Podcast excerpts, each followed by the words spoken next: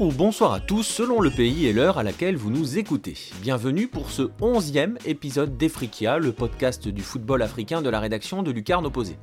Comme d'habitude, je vous encourage à continuer d'interagir avec nous sur Facebook, Twitter, YouTube, enfin partout, tous les réseaux sociaux où l'on se trouve.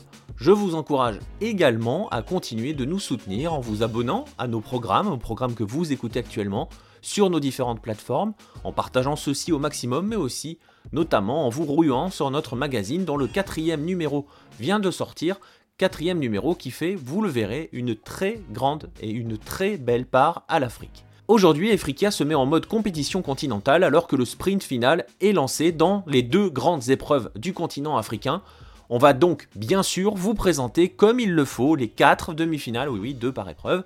Mais vous le savez, vous en avez l'habitude si vous êtes des fidèles, avant de partir dans notre grand thème du jour, nous n'allons pas sauter les étapes et nous allons commencer par ouvrir le courrier Quinfré.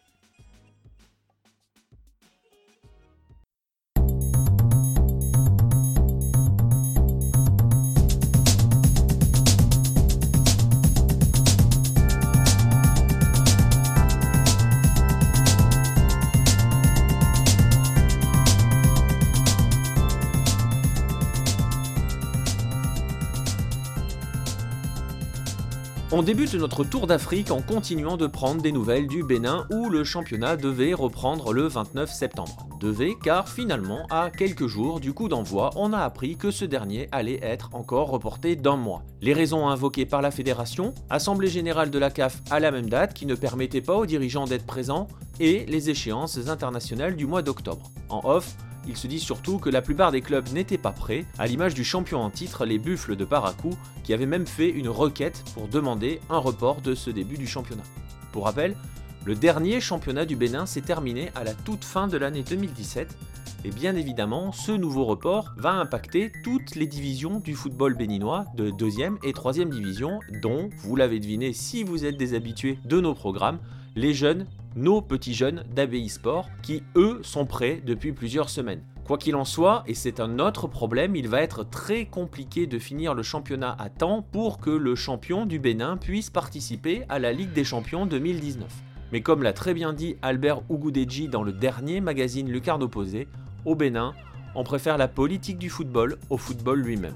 Puisque l'on évoque le magazine Lucarne Opposé, on en profite aussi pour vous donner des nouvelles de Baki Kone qui retourne dans son club formateur et va occuper le poste de directeur sportif de la SEC, à dont il est donc aussi question dans notre numéro 4. La SEC est en pleine campagne de détection pour son académie et elle a pris soin de rappeler que ces détections sont gratuites, ouvertes à tout le monde et qu'en cas de succès, ces détections vont déboucher sur une formation intégralement prise en charge par le club. Pour faire clair, je vous cite le communiqué publié par le club sur son site Face aux tentatives d'escroquerie auxquelles font face certains jeunes footballeurs désireux d'intégrer l'Académie Mosifcon, nous vous rappelons la totale gratuité de notre centre de formation à travers la publication de ce communiqué. Les tests d'entrée à l'Académie sont ouverts à tout le monde, sans distinction sociale ou autre. La détection concerne les jeunes âgés de 12 à 18 ans. Les tests de détection sont totalement gratuits, de même que tout le séjour d'un jeune une fois qu'il a été retenu. Entre parenthèses, et fin de citation, ce séjour peut durer jusqu'à 5 ans. Ne cherchez pas, il n'existe pas meilleur moyen de repousser les managers mal intentionnés. Pendant ce temps, ça commence à sentir très mauvais pour la Cannes 2019 au Cameroun. Un point doit être fait à l'Assemblée générale de la CAF mais ne soyez pas surpris si le pays voit finalement sa candidature retirée au dernier moment. Peu de pays pourront être en mesure de proposer une solution d'urgence, sachant que cette année, la compétition passe à 24 équipes, c'est en tout cas une affaire à suivre. Affaire mal embarquée également en Égypte, où le propriétaire du club Pyramids FC, Turki Al-Sher, semble déterminé à se désengager du dit club. D'après une déclaration du journaliste Medad Chalabi sur la chaîne Pyramids TV en personne, Alcher a décidé de stopper ses investissements en Égypte. Les joueurs de l'effectif et le staff de la chaîne auront des contrats assurés. Cette annonce a suivi une autre annonce, celle du président de la Fédération saoudienne de football sur Twitter, laissant entendre qu'il envisageait de se désengager. Les rumeurs de départ de certains joueurs, vous vous en doutez, ont déjà commencé à circuler, à l'instar du Brésilien Keno et de l'international égyptien Ali Gaber. Et le beau projet de révolutionner ou en tout cas de bousculer l'élite égyptienne dont on vous avait très bien parlé sur Lucarne Opposé semble finalement un projet déjà mort. Heureusement, dans la plupart des autres pays, on joue quand même au football et quelques couronnes ont été remises en Afrique ces derniers temps. Ainsi, en Zambie, c'est Zesco United qui est déclaré champion. C'est le septième titre pour les électriciens depuis 2007.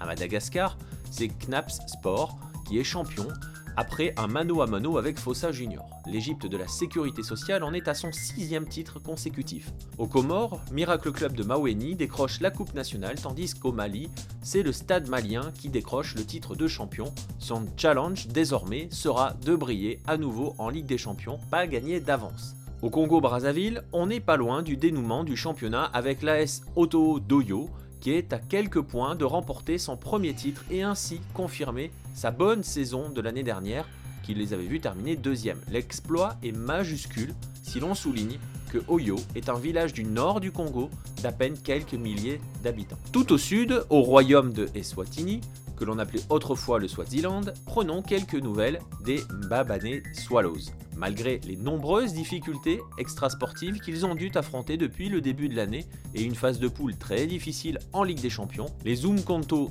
Kashaka en sont à 50 matchs sans défaite sur la scène nationale. Vous vous en doutez, c'est un record. C'est mieux que les Big Bullets de Nyassa au Malawi qui eux aussi survolent leur championnat mais n'en sont finalement qu'à 39 matchs sans défaite. Là aussi, c'est un record. Allez, maintenant que vous avez parcouru l'Afrique en quelques minutes, on va se poser un peu, quoique pas vraiment, et on va surtout aborder notre thème du jour, les demi-finales des Coupes continentales africaines.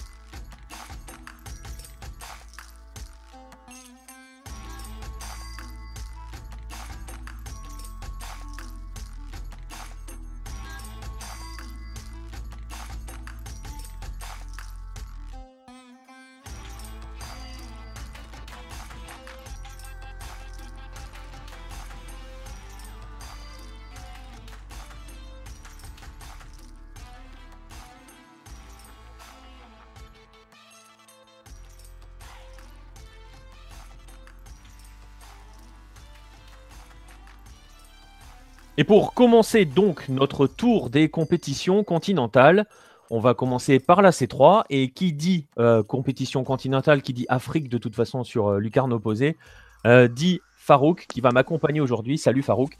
Salut Nico, salut à tous les auditeurs de Africa et à tous les lecteurs de Lucarne opposé.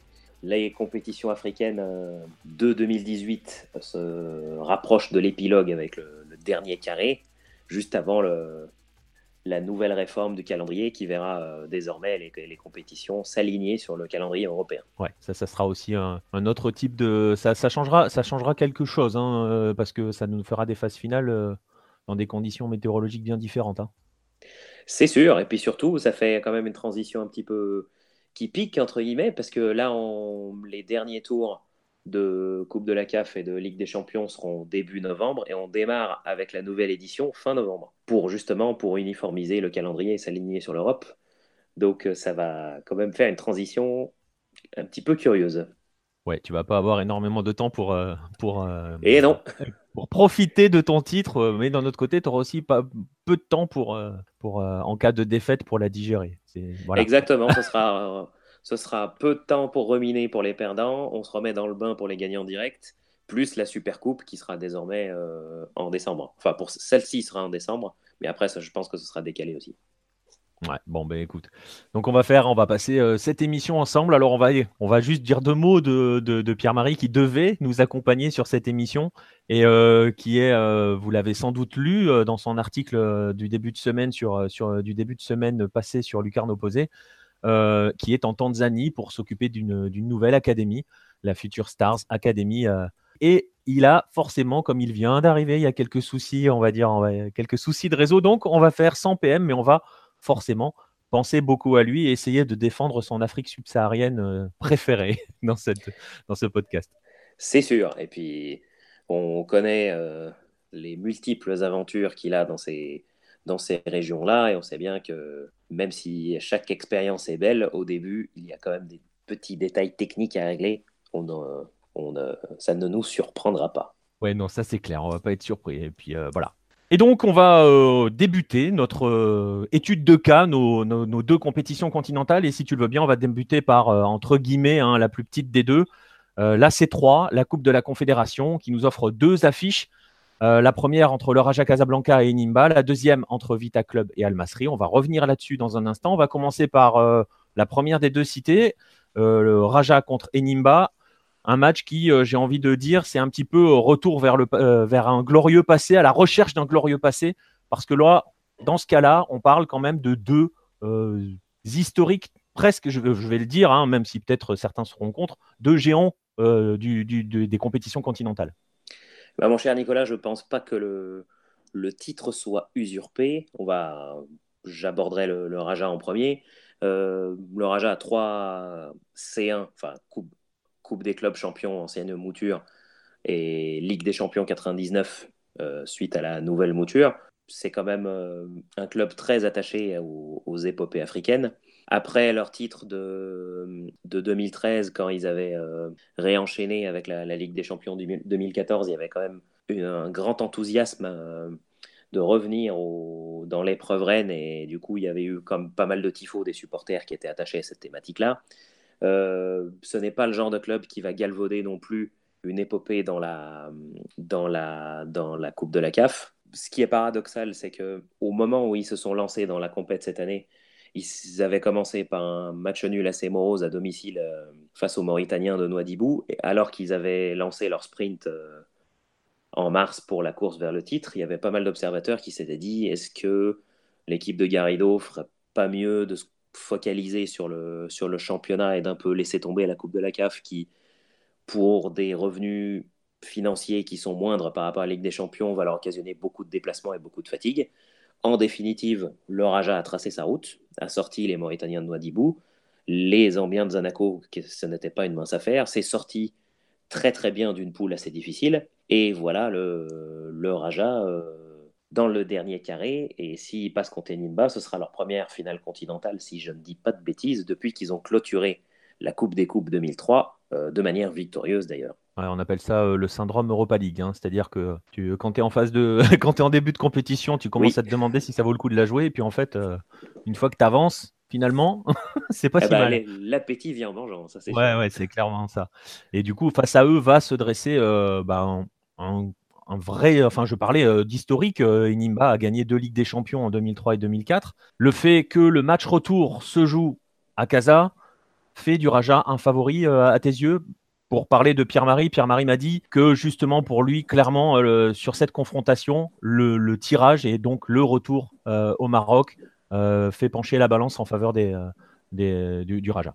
Je pense pas que ce soit, on va dire, exagéré de le dire, euh, que ce soit avec l'équipe nationale du Maroc ou avec le Wydad ou avec le Raja, le stade Mohamed V est un gagneur de match. Euh, j'étais présent en 2014 quand le Raja avait euh, éliminé les, les Kaiser Chiefs en, si je dis pas de bêtises, en 16e de finale. Et c'est un exemple que j'avais pas mal, j'avais pas mal utilisé, notamment dans notre magazine dans le numéro 2, le fait que les Sud-Africains, pendant toute la semaine, avaient dit on est, c'est bien, on est au Maroc, euh, l'hôtel il est nickel, les terrains sont nickel, les conditions sont parfaites, on va pouvoir jouer notre jeu euh, correctement. Et au moment où les Sud-Africains sont venus repérer le stade et que ils sont tombés sur la courbe, la euh, déjà bien pleine, en train de préparer le tifo et la bronca qui se sont pris que ce soit deux virages ou des tribunes qui commençaient à se remplir, ils ont commencé à se dire mais où est-ce qu'on est là? Et c'est vrai que ça s'est aussi pas mal ressenti dans le match. La ferveur euh, est quand même très très très près, malgré cette euh, piste d'athlétisme. La ferveur est quand même très très très près des acteurs et ça peut énormément influer. C'est pour ça que le, fait que le Raja joue le retour à domicile est quand même un sacré avantage. Après, Enimba qui court encore euh, après les, les, années glorieuses, et puis je suis bien placé pour le savoir, euh, avec le triomphe en 2004 au bout d'une longue séance de tir au but contre l'Étoile du Sahel. J'ai pas osé en parler. exactement, exactement, mais j'aborde le sujet moi-même euh, pour parce que c'était quand même une période compliquée parce qu'on en avait perdu pas mal en finale d'affilée. on, on, pensait qu'il y avait un retour entre guillemets d'Enimba aux affaires parce qu'en fait ça a été compliqué dans un, dans un championnat du Nigeria où le turnover est important. Enimba est un petit peu plus en retrait ces dernières années. En 2016, ils avaient atteint la phase de poule mais n'avaient pas réussi à, aller plus loin. Et finalement, le soubresaut a quand même été un petit peu plus intéressant. Là, ils étaient engagés directement sur la, sur la Coupe de la CAF et ils ont quand même fait un bon parcours il faut se méfier. Même si je vois le Raja favori euh, du fait du match retour à domicile, il faut se méfier. Ouais, c'est donc un constat que, que dresse aussi Pierre-Marie, hein, euh, qui voit les éléphants des Nimba souffrir, surtout à cause de ce match retour. Alors, on va rappeler quand même une petite statistique, parce que l'on parle d'un club euh, marocain dans cette compétition. C'est pas anodin sur les 14 titres distribués dans cette compétition depuis ce format-là. 8 concerne soit un Marocain, soit un Tunisien, j'imagine que c'est aussi un élément qui compte. C'est un élément qui compte, mais il va y avoir aussi un autre point à prendre en compte, c'est que depuis l'arrivée de Juan Carlos Garrido au Raja, il y a eu quand même quelques succès intéressants. Bah, d'ailleurs, justement, le, triomphe en Coupe du Trône qui a permis justement au Raja de participer à la Coupe de la CAF euh, tout de suite après. Mais il est reproché aussi à l'entraîneur sur la période euh, récente de quand même aborder les gros matchs. Euh, le, Raja a quand même eu pas mal de difficultés sur 2018 à, gagner les matchs qui comptent sur le, plan domestique.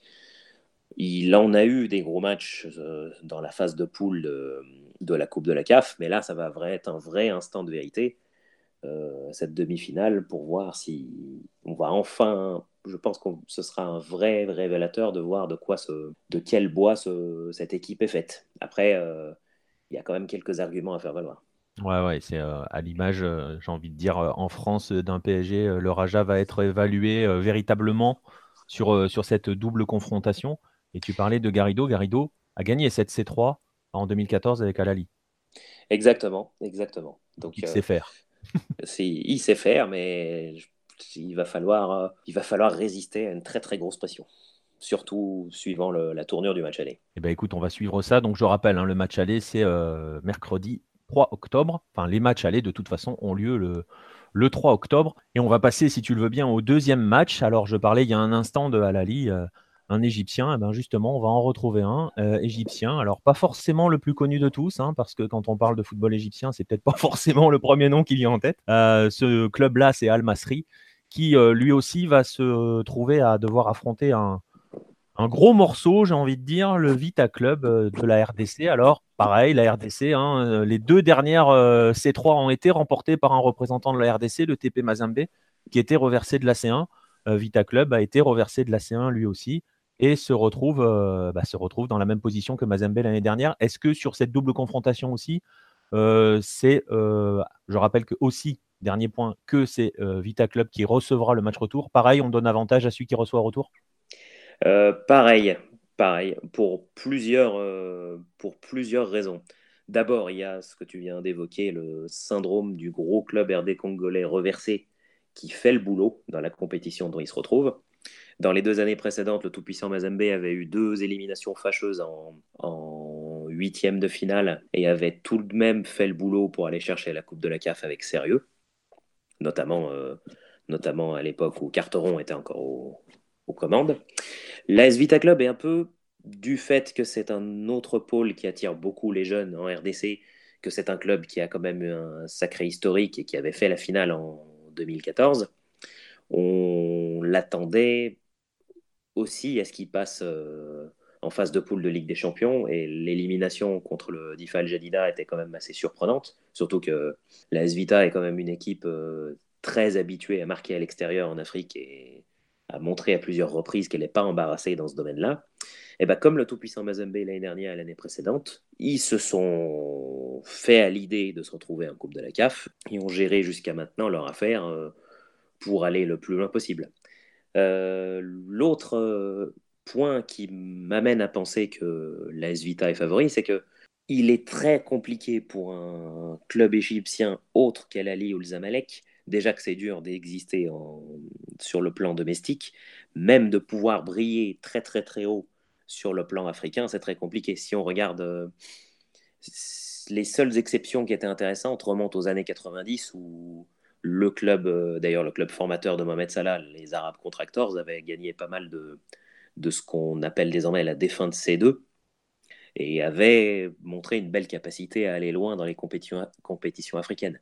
Mais si on regarde par exemple sur euh, la Coupe de la CAF ancienne et nouvelle mouture, euh, excepté, excepté El Ismaili en 2000, aucun, aucun club autre que El Ali et Zamalek ne joue des finales depuis l'an 2000. Donc c'est très difficile pour El Masri d'exister, même si leur, leur, jeune, leur jeune attaquant Islamissa a, a brillé durant la compétition. Il y a toujours quand même ce, ce côté, est-ce qu'on va voir enfin un autre club égyptien euh, jouer une, euh, jouer une finale continentale? Et là, face à un gros morceau, et qui plus est avec la S-Vita au retour à domicile, j'ai bien peur que la série de non El Ali et non El Zamalek ne continue à s'étirer. Continue à s'étirer. Après, Bon, pour le côté positif, on essaie toujours de trouver dans ces cas-là des, statistiques positives. Euh, on, bon, Al-Masri, c'est sa quatrième participation continentale, hein, si, j'ai bien travaillé. Et euh, ils ont déjà deux demi-finales. Alors, tu vas me dire, ça reste des demi-finales. On est en demi-finale. Maintenant, il faut franchir le cut. Euh, voilà, c'est tout le, c'est tout l'enjeu, c'est d'essayer de montrer qu'à part qu'il n'y a pas que les deux gros qui sont capables d'aller chercher des finales.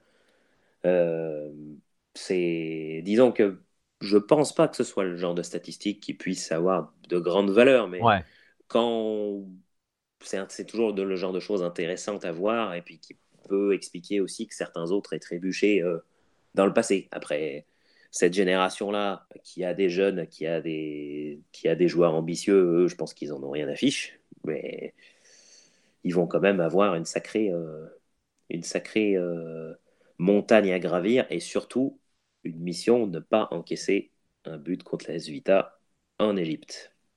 Ouais, ça va être ça. Il va falloir euh, essayer. Alors, je ne vais pas dire prendre de l'avance à l'aller, parce que tu sais, c'est toujours ce qu'on dit dans ces cas-là. Oui, l'idéal, c'est de prendre l'avance à l'aller, mais c'est un peu comme dire euh, l'important, c'est les trois points. Mais, c'est vrai que là, c'est particulièrement euh, avant un match retour, surtout en RDC, c'est jamais très facile. On peut, faire le parallèle avec l'Amérique du Sud, de toute façon, partout en Afrique. Euh, c'est pas l'Europe. C'est-à-dire que les déplacements sont vraiment toujours extrêmement compliqués et tout peut vraiment se passer quand on joue à l'extérieur, c'est vraiment un autre monde. On peut vraiment le rappeler, ça. Et chose intéressante, euh, bon, qui arrive de temps en temps, mais qui peut aussi un petit peu brouiller les cartes, si jamais on a des retrouvailles euh, à Esvita, à Raja, ils se sont joués en phase de poule. Bon, après, forcément, ça peut donner des enseignements, mais c'est toujours, c'est toujours intéressant à analyser quand deux équipes d'une même poule accèdent, accèdent en finale, d'un petit peu voir d'un peu plus près quelle, avait été la configuration des deux matchs au préalable quelques mois plus tôt. Ouais, exactement. Bah écoute, euh, on, va voir peut-être qu'on aura donc euh, droit à, à, une, à une troisième, un, troisième euh, duel entre, entre l'AS Vita et le Raja. si je me souviens bien, en poule, il y avait eu défaite du Raja en RDC et match nul à l'aller, hein, c'est ça hein? Exact. Et puis tous deux avaient fini devant la SEC. Ouais, exactement et ça s'était joué à pas grand-chose, hein, finalement cette, euh, cette qualif en termes de points, hein, euh, Mais après là, là aussi, euh, quand on regarde, l'historique, d'avoir une, une poule, à Sec Mimosa, Raja Casablanca, Vita Club, c'est quand même, ça pèse. Ouais, c'est quand même costaud, ouais. C'est quand même costaud, C'est quand même costaud. Et eh ben, écoute, puisqu'on parle de costaud, je vais te proposer, tu vas voir, hein, j'ai un sens de la transition assez développé. Euh, d'aller vers justement du costaud, d'aller vers la C1. généralement, on dit la plus belle, mais il ne faut surtout pas dénigrer la C3 parce que tu vois, je pense que n'importe ah qui aimerait la gagner, la, C3. Tout le monde aimerait la gagner, cette C3. Mais on va quand même passer à, notre, à notre Ligue des Champions. avec, bah, évidemment, on est également en demi-finale. Et on va retrouver, on va commencer par le premier duel des deux. On va commencer par celui qui va opposer l'Espérance de Tunis à la grande surprise de ce dernier carré, euh, les Angolais de Primero de Agosto. On va commencer, si tu veux bien, par, euh, euh, bah, par les Angolais qui sont la sensation, hein, puisque on parlait de la S-Vita il y a deux secondes. On parlait du coup, par extension, du tout-puissant Mazembe, qui est le, géant local, hein, et contre qui essaye de lutter la S-Vita. Primero de Agosto, lui, s'est payé le luxe de sortir Mazembe et de sortir Mazembe en, ayant, en étant allé arracher un match nul, un but partout en RDC, ce qui franchement pose un petit peu, euh, pose un bah petit peu le niveau de la performance. Et oui, forcément. Et après, euh, c'est toujours, même quand ça, ça arrive très très rarement, d'ailleurs, le tout-puissant Mazembe avait perdu la finale de C3 euh, contre les Tunisiens du club sportif faxien chez eux au match retour, et ça avait déjà été quelque chose qui... C'était quand même un sacré exploit ce qu'ils avaient fait. Là, que, que les Angolais égalisent alors que le, tout-puissant Mazembe avait pris le 0-0 à l'aller, ouvre le score à domicile. Euh, Très vite en plus. On hein, pensait qu'ils allaient dérouler. C'est quand même sacrément fort qu'ils ont fait. Ils ont cru en leur chance jusqu'au bout. Ils ne se sont pas laissés intimider par le, le contexte bouillant de Lumumbashi. Euh, après leur phase de poule, où ils ont quand même fait le, fait le boulot en finissant derrière l'étoile du Sahel, c'est quand même, quand même un, une sacrée, sacrée performance. Et puis maintenant, euh, c'est aussi euh, un petit clin d'œil du passé, parce que l'espérance de sportive de Tunis, Primero de Agosto, et c'est l'affiche de la Coupe des Coupes d'il y a 20 ans, de la finale de Coupe des Coupes d'il y a 20 ans. Donc, euh, petit, petit clin d'œil quand tu nous tiens. là, maintenant, à ce stade-là de la compétition, ils n'ont plus rien à perdre. Ils viennent de sortir un très gros. Là, tout ce qui, tout ce qui vient maintenant, c'est que du bonus. Ouais, c'est exactement. Alors, c'est exact que du bonus, tu vois, c'est exactement les propos euh, qu'a utilisé euh, PM. Hein, euh, donc, on a discuté un petit peu avant de cela et justement, on les attendait pas là. Sortir de la poule, c'est déjà, voilà, ils ont déjà réussi leur compétition rien qu'en sortant de la poule. Maintenant, ils viennent de taper Mazembe. c'est pas anodin, hein, vraiment. On insiste sur le fait que c'est pas anodin de sortir Mazembe. Encore plus quand on fait 0-0 chez soi et qu'on va chercher un résultat là-bas. J'imagine, avant de, parler de l'espérance, euh, oui, bien sûr. Alors, PM m'incitait à vraiment rappeler que cette équipe-là a changé un petit peu sa politique par rapport à il y a quelques années, où il y a quelques années, euh, en Angola, euh, on a des moyens en Angola. Hein. Les, clubs ont des moyens, ils peuvent offrir de bons salaires. On rappelle que Rivaldo est passé par le championnat angolais. Bah, et Trésor Poutou également. Exactement. Et voilà, à une époque, ces clubs-là importaient, façon de parler, soit des joueurs portugais, soit des joueurs brésiliens. Là, cette fois-ci, on est essentiellement avec des internationaux angolais. Et finalement, on voit que ça, ça perçoit, c'est bizarre, hein, que ça finit par payer. Et euh, j'imagine, donc, pour euh, aller vers, euh, vers, vers l'espérance, que côté tunisien, on va certainement pas les prendre à la légère, ce qui serait évidemment une grave erreur. Et je ne pense pas que ça arrivera. Et puis surtout, je pense que le surplus, le coup de boost mental que vient de prendre l'espérance de Tunis en, en éliminant l'étoile du Sahel, euh, vu leur début de saison, vu l'été compliqué, vu la crise et le coach qui est passé pas très loin de, se faire virer, plus les problèmes défensifs, en fait, euh, cette double confrontation 100% tunisienne était une occasion en or de relancer leur, euh, leur saison, surtout face, à, face au rival. Et ils ont su l'aborder comme il fallait, d'une part avec la victoire au match aller en exploitant à fond les, les, erreurs, euh, les erreurs adverses sur euh, coup de pied arrêté, mais surtout en ayant joué le match qu'il fallait au match retour à Sousse, en répondant aux défis physiques. Certes, ils ont un petit peu joué avec le feu en, se mettant un petit peu en mode défensif et résistance alors qu'il y avait 0-0, ce qui peut toujours jouer des tours quand on a gagné le match aller 2-1. Il suffit d'un il suffit d'un centre bien ajusté ou d'un coup de pied arrêté pour que l'équipe à domicile marque et que tous vos efforts soient, soit anéanti, mais en définitive, l'Espérance a bien, bien joué le coup. mention spéciale au, jeune gamin que l'Espérance a titularisé au poste d'arrière gauche, Ben Mohamed, qui a été vraiment impressionnant, surtout pour un débutant à ce, à ce, à ce type de compétition, d'enchaîner en six jours deux matchs aussi solides où il a vraiment rendu tous les ballons qu'il a eu utiles. Ce gamin-là a quand même sorti de très belles prestations.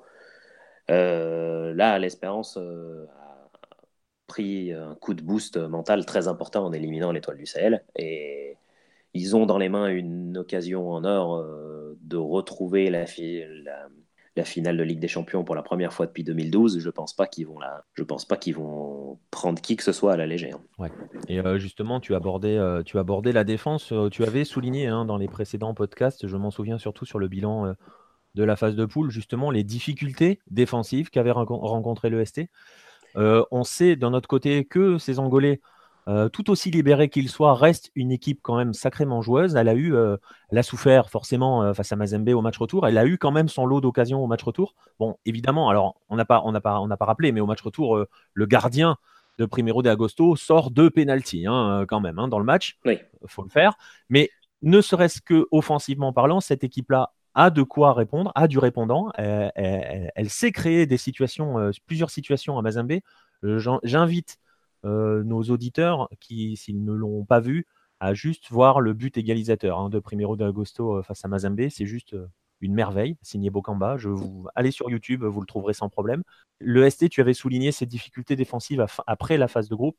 Est-ce que ces difficultés-là sont de l'ordre du souvenir ou est-ce que ça reste encore fragile? Et justement, est-ce que ça peut être un élément, comment dirais-je, de crainte pour les, pour les Tunisiens Disons que si on si on s'arrête uniquement à l'aspect technique et qu'on regarde euh, le but que l'Espérance de Tunis encaisse au match aller contre l'Étoile du Sahel à Rades, on peut se dire que sur le plan technique, euh, ces, ces problèmes-là existent toujours. Parce que ils prennent un, coup franc euh, avec un défenseur qui jaillit au premier poteau, tout le monde a un temps de retard et ils encaissent un but qui, qui était évitable. Ça, c'est juste l'aspect technique, l'aspect euh, défensif sur coup de pied arrêté, la discipline, les, switches sur les, sur les marquages. Mais ce n'est pas, il n'y a pas que ça qui, prend, qui entre en compte, parce que quand on voit leur match retour où ils font preuve d'une belle solidarité, où ils ont été assez disciplinés pour une simple et bonne raison, c'est que le contexte fait qu'ils étaient survoltés aussi mentalement, qui a fait que tout le monde a serré les boulons. Quand, il y a ces deux aspects, on peut penser que sur 180 minutes, euh, le, surplus de concentration va faire que, l'espérance peut, peut évoluer un cran au-dessus sur le plan défensif, en particulier sur les coups de pied arrêtés. Maintenant, en plus que, que c'est réimposé dans les cages un gardien qui rassure un petit peu plus que ses prédécesseurs, à savoir l'ancien gardien de Sfax, Rami Geridi, qui, qui vient d'avoir un vrai retour en grâce après, après euh, une année compliquée où il était sorti un peu de la course au, mondial 2018 euh, avec la Tunisie. Là, avec un portier qui rassure, une confrontation gagnée un petit peu au forceps, mais justement avec des vieilles recettes qui marchent toujours, ça peut tenir. Bien sûr que ça peut tenir. Eh ben, écoute, c'est ce que l'on verra avec euh, donc, on l'a compris, hein, sur le papier, un balotage favorable à l'Espérance qui, euh, quand même, je le rappelle, hein, tu l'avais dit euh, aussi euh, sur les précédents podcasts, est pourtant une équipe qui aime bien être en position d'outsider. Là, pour le coup, on peut le dire, ils ne sont pas outsiders de cette, confrontation. ils, sont les, favoris, surtout que match retour à la maison. Oui, et il faut prendre en compte aussi que il faut se souvenir des, problèmes du, mois de septembre. L'Espérance de Tunis s'était fait sortir s'était fait sortir euh, de Ligue des champions arabes euh, à Rades par l'Itihad d'Alexandrie, qui n'est pas non plus un foudre de guerre quand on compare par rapport aux, autres clubs égyptiens. Il faut, il faut se méfier. Je pense que je pense qu'ils vont se souvenir aussi beaucoup des moments difficiles qu'ils ont vécu en août et en septembre pour pas pour pas se croire tirés d'affaire. Eh bien, écoute, c'est ce qu'on verra. Alors, tu parlais d'Égypte il y a un instant. On va y aller justement en Égypte. Encore, tu vois ce sens magnifique de la transition, puisque l'on va aborder la dernière demi-finale euh, qui nous intéresse euh, euh, dans, ce podcast du jour, dans ce podcast Afrikia. Al-Ali. Alors, Al-Ali, c'est juste un géant absolu du continent qui va affronter les Algériens de Sétif qui lui aussi sait ce que c'est que de gagner une Ligue des Champions, puisque ça, lui est déjà, bien arrivé. Mais voilà, on va commencer par, par Al-Ali. Je pense que s'il faut juste dire que c'est le géant du continent, on va pas galvauder le terme, très clairement. Et ils se sont qualifiés en sortant une très très bonne équipe hein, de Roya et en les cartonnant au match retour, euh, justement, voilà, on, aura cessé hein, de rappeler euh, l'importance des matchs à la maison. Pour commencer sur Alali, donc, invaincu, euh, invaincu depuis, depuis 15 matchs, toutes compétitions confondues, c'est vraiment le, le, grandissime favori de cette confrontation, voire plus Ils sont favoris, mais, mais ils vont quand même avoir fort à faire. Ils vont avoir fort à faire parce que dans, le dans un style similaire, même si, bon, il y a eu il y a eu pas mal de joueurs qui ont changé depuis par rapport à l'époque où le SCTIF avait gagné la Ligue des Champions en 2014. Cette génération-là aime bien jouer aussi dans un style euh, qui mise beaucoup sur les, sur les contre-attaques. De même que pour l'Espérance de Tunis, lors de son match retour à Sousse, ils ont un petit peu joué euh, avec le feu à, à Casablanca en, en, se mettant assez vite en mode Alamo. Et il faut dire aussi que le Ouidad a gâché un, bon nombre d'occasions. Si euh, d'aventure euh, le SCTIF joue le match en Égypte avec cette même configuration où il se laisse vite prendre par la pression et que les vagues d'Al-Ali arrivent, ça peut vite euh, faire cher. Mais je pense qu'ils ont une carte à jouer. Le SCTIF aussi avait eu un, été difficile, c'est complètement réveillé avec Abdelmoumen Jabou qui a fait qui a enchaîné les mois des mois magnifiques en marchant sur l'eau. C'est tout dépend, tout la clé, la clé sans aucun doute de cette confrontation, c'est comment comment le SCTIF va aborder le match en Égypte. C'est-à-dire pas de prudence excessive euh, qui fait qu'ils subissent trop, parce que là, du coup, il risque de leur arriver la même chose que, que Lauria Conakry. Et là, avec une, euh, avec une sacrée valise, tout, tout sera plus difficile. Mais si s'ils arrivent à, vraiment inquiéter suffisamment Al Ali devant pour inciter les Égyptiens à plus de prudence, il peut, il peut y avoir match. Ouais, d'autant que, que tu avais fait, euh, je me souviens, hein, dans, les précédents podcasts, tu avais fait de Sétif un, un outsider potentiel. Hein, et là, ils t'ont donné raison, puisqu'ils ont quand même juste tapé le, champion en titre au tour précédent. Et là, ils se prennent le finaliste. Hein. Bon, voilà, ils ont, dans la famille, on a un gros parcours. Euh, voilà, là, ils se posent. Effectivement, mais du coup, il y a eu pas mal de, sur pas mal d'aspects, ça m'a aussi rappelé un petit peu le, mais dans un, dans un autre genre, le match retour de Wydad Casablanca contre l'USM Alger en demi-finale euh, l'année dernière. Mais là, c'était plutôt dans l'autre sens. C'est le qui, qui avait une petite longueur d'avance et qui devait résister à Casablanca alors que, alors que les assauts algériens euh, se répétaient sur la, cage du WAC pour, euh, pour marquer le but qui, qui aurait fait tout basculer.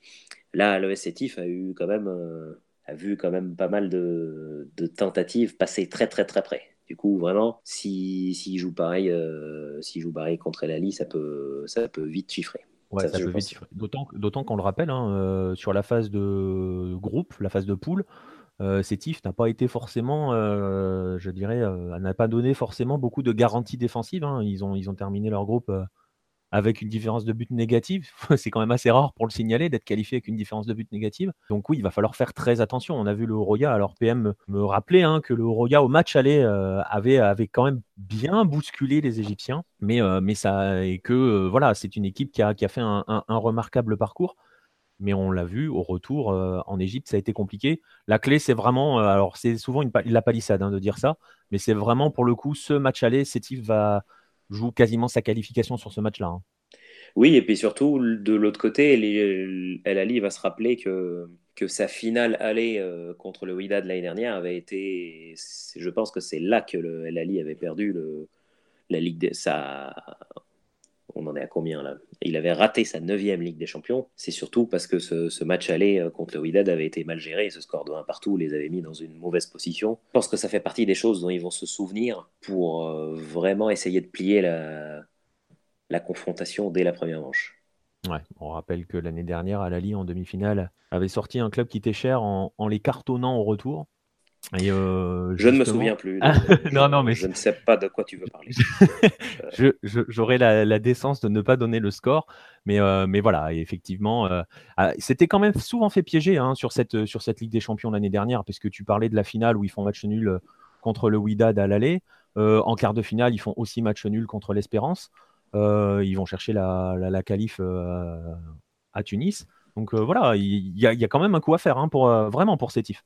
Effectivement, effectivement. Mais surtout, ce qui serait intéressant, et avec encore un petit clin d'œil à l'histoire, si on a de nouvelles retrouvailles Espérance de Tunis et Lali en finale, après la finale que El Ali est venu gagner en 2012, après le quart de finale qu'El Ali est venu gagner l'année dernière, euh, après la finale qu'El Ali a arrachée dans les arrêts de jeu à Rades contre Sfax en, en 2006. Ce, club connaît le stade de Rades comme sa poche. C'est d'ailleurs quasiment son jardin vu le nombre de, triomphes qu'ils ont eus. Euh, ça aussi, c'est un sacré poids de l'histoire qu'il faudra soit assumer, soit essayer de faire effondrer, parce que, parce que la réussite des Égyptiens euh, au stade de Rades euh, dans la banlieue de Tunis, c'est quelque chose. Hein. Ouais, et, ben, et, justement, bah voilà, le poids de l'histoire fait que on... généralement on sait qu'elle aime à se répéter hein, l'histoire. Donc, euh, donc sur le papier, on va, on va se diriger tout simplement. Alors il me semble, à vérifier, mais il me semble tout de même que si nos deux amis se qualifient, euh, cette année, le retour, la finale retour sera en Égypte. Il me semble. Parce qu'il me semble que c'est le il me semble. Il de la deuxième finale qui reçoit au retour. Hein, si j'ai bonne mémoire, à vérifier, mais je crois que c'est ça. Et tu vois, si tu crois aussi, si on est deux à croire la même chose, on ne doit pas être loin de la vérité là pour le coup. oui, mais à, vérifier tout de même, mais du coup, euh, ça pour ce qui est du poids de l'histoire et des, et des, des occurrences précédentes, ça, on en connaît un rayon. Ouais, c'est clair. Bah écoute, on verra ça. Alors là, pour le coup, hein, on parlait tout à l'heure des demi-finales de la C3 qui ont lieu le mercredi 3 octobre. Là, ces demi-finales-là auront lieu la veille, le mardi. Je rappelle donc, Primero de Agosto reçoit l'Espérance de Tunis ce, ce mardi 2 octobre. Alali, lui, reçoit Sétif. Les matchs retour auront lieu euh, à la fin du mois, 23 octobre, hein, euh, si, j'ai bien noté. Et donc, écoute, euh, on verra. On va en rester là pour, cette présentation des demi-finales continentales africaines. L'effervescence augmente. Hein. on, arrive, on arrive vraiment dans la, dernière ligne droite de ces compétitions continentales. C'est toujours, ce qu'on préfère. L'Europe est encore en train de préparer, de faire ses petits matchs de poule. Nous, que ce soit l'Afrique ou l'Amérique du Sud, on est, dans le, on est dans le vrai là, on est dans, dans la vraie compète. Exactement. C'est toujours une excitation particulière euh, quand, le, quand les derniers tours euh, arrivent, mais il va falloir maintenant, pour ce qui est de l'Afrique, s'habituer à ce que ça se déroule euh, à une autre période. Voilà, c'est la dernière bizarre. C'est la dernière fois, il faudra. Bah après, tu sais, hein, c'est peut-être transitoire, on ne sait jamais. Tu sais, les choses, c'est pas toi que je vais l'apprendre, hein, la notion de durée. Mais bon, oui, c'est vrai, euh, ça, va, ça, va, ça va changer, ça, va, ça, change nos calendriers. Après, tu vois, ils nous ont déplacé la Coupe d'Afrique en juin, ils nous déplacent tout. Donc, euh, Forcément, mais écoute, là, là, ça reste toujours aussi des, des, des référentiels de, de l'histoire. Moi, je me souviens, j'étais au, au, Stade olympique de Sousse en 2003 quand, quand l'Étoile avait remporté la Coupe des Coupes euh, contre, contre les Nigérians de Julius Berger. Je me souviens qu'il faisait pas si chaud que ça. Et, et c'était quand même à peu près la même période. Il me semble que là, c'était un petit peu décalé dans le temps. C'était, courant décembre. Et forcément, quand on a été élevé, qu'on a grandi dans des, dans des périodes où les compétitions africaines clôturaient, euh, clôturaient euh, au milieu de l'automne, ou, enfin, voire même au début de l'hiver, après avoir eu une, une phase de poule estivale, là, d'avoir tout ce qui s'inverse, il va falloir s'y habituer. Ouais, c'est clair, ça va être, euh, c'est ce qu'on appelle, euh, ça va être dur pour certaines générations. Je veux pas dire que tu es vieux, hein, je me permettrai pas. Mais... Bien sûr, mais bien sûr. mais non, mais je comprends tout à fait. Ça, ça, ça flingue quelques repères euh, calendaires. Hein, on est hein, à partir d'un certain âge, je suis concerné par cela. On aime bien avoir des dates, des dates repères. Là, on va les perdre. Et après avoir évoqué euh, la demi-finale de Ligue des Champions de la saison dernière, là tu me mets un deuxième coup de poignard. Euh, Nicolas, ça commence à faire beaucoup. ah, je t'aurais pas ménagé aujourd'hui. Hein. ah bah oui, ça commence à faire beaucoup là. Ça commence à faire beaucoup. Mais c'est que de l'amour. C'est que de l'amour. On est qu'amour hein, sur le carnet posé. Exactement. Exactement. Euh, merci beaucoup, Farouk. On va suivre, on va suivre ces quatre matchs, hein, puisqu'on a deux compétitions à, suivre avec, avec grand intérêt. merci beaucoup. Et puis, on se retrouve très, très vite sur Hello, hein, sur tous les supports. on en a l'habitude hein, de te croiser un, petit peu partout à l'écrit ou à l'oral sur Hello. C'est toujours, c'est toujours un plaisir. Tu vois, je te ménage pas, mais à la fin, voilà. Je, reste gentil quand même. La cerise sur le gâteau. Voilà, c'est pour Merci, mieux, tu Nicolas. mieux caresser derrière. Merci Nicolas, à la prochaine, à tous nos auditeurs. Merci à tous de nous avoir suivis pour cette onzième émission d'Efrikia. N'oubliez pas de venir nous solliciter sur les réseaux sociaux et n'hésitez surtout pas d'ailleurs à venir nous solliciter sur les réseaux sociaux. On vous retrouve très très bientôt pour un prochain numéro d'Efrikia, probablement avec le retour de Simon. En attendant, je vous dis donc à la prochaine. Salut les amis.